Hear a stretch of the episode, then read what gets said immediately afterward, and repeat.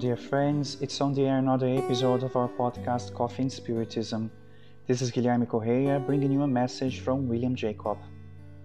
Emmanuel, through the psychography of Chico Xavier, brought us an important message found in the book The Way Back, Caminhos de Volta, chapter 37, entitled Our Atheist Brothers, which tells us the following, and we quote it. In the face of the supposed rebellion of our unbelieving brothers, we shall tolerate patiently the rudeness they may spill over, without burdening them with propositions and arguments that perhaps, for the time being, they cannot accept or understand. Reflect on the extent of suffering that, in the majority, we, the disembodied and incarnated spirits evolving on earth, placed in the planet's atmosphere, and if we have already reached the living faith in the laws of God, have pity on them. They would wish to accept the soul of the soul beyond the physical realm. However, without yet having felt the content of mercy with which death took their loved ones away from them, they may have stretched themselves in despair. They would long to trust in the definitive victory of human goodness, but they are still far from the knowledge alluding to reincarnation. They witnessed wild pictures of delinquency, and they lie broken with anguish, ignoring that the contractors of imbalance and cruelty are handcuffed to the consequences of the unfortunate acts forced by them themselves. They would aspire to admit the existence of innumerable worlds in other parts of the universe.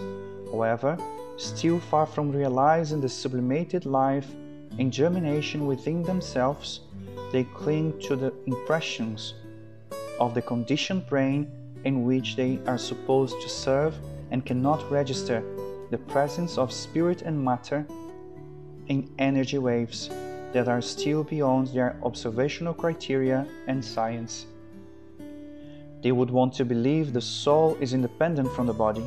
However, they are still unable to recognize that the reincarnated spirit uses it as its own wrapping, like a musician with a violin, in which it expresses itself, and when the spirit starts to see the body in illness or on an old age, like an old and damaged violin without strings, the musician would be amazed by the tuneless melody when the artist can no longer control his own instrument or use it in a proper way.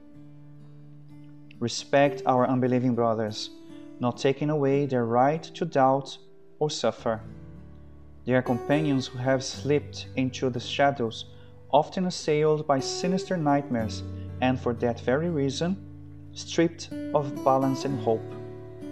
Do not run away from their pain, recalling the Samaritan in the parable when you meet them, come down from the animal symbolized by our inner comfort, anoint their wounds in the balm of prayer, and help them to accommodate themselves as much as possible until their right time comes. And as you do your part of love for them, go forward, meeting the tasks that await your presence, and work in your own way maintaining the certainty that God, whose infinite goodness watches over us all, will know the best way to assist and help each one efficiently and safely. Unquote. William mentions that when he read this message from Emmanuel, he soon began to remember that not all atheists are in the conditions mentioned by the benefactor as they appear to be well resolved about their own lives. However, after rereading the lesson, William realized that the message is more aimed at unbelievers who are suffering. In this case, it is necessary to be careful not to feed in us the idea that the other is facing this or that difficulty because he does not believe in God, and therefore the divinity would be punishing him. If that were true, no one claiming to be a religious person would have problems in life. When we believe in something beyond matter, in spirits, in angels, in the afterlife, in the reunion with our loved ones, it can help us as an individual to go through difficult times in our lives. This belief can give us the strength that many cannot understand or explain, as it can help us to develop the almost unbelievable resignation in someone else's eyes. The lack of this belief could be a complicating factor, generating, in addition to the natural complications of everyday life, the fear of nothingness, the fear of the end, the fear of not existing after the physical death.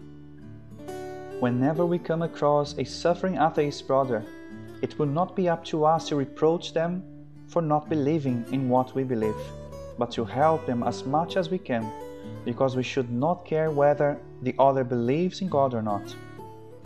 That's why Emmanuel uses the Samaritan in the parable as the model of conduct, because he helped without knowing who the fallen man was, where he came from, what language he spoke, what his profession was, and what religion he professed. The, the Samaritan didn't put a barrier on the help he offered, he simply helped.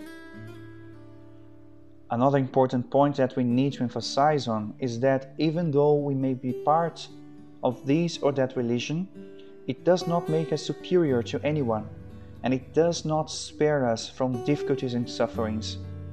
As we have already said, the help we need may come from someone who does not even believe in God, or from someone who may have never studied the teachings of Jesus, but who at the time will act in a more Christian way than many who claims to have knowledge and believes in the gospel. Let us think about it moving forward, helping everyone within our possibilities, because when our time on earth is over, it will not be taken into account the religion we have professed, but the good we have done and the love we have cherished in our hearts for the benefits of others. Much peace and until the next episode of Coffee and Spiritism.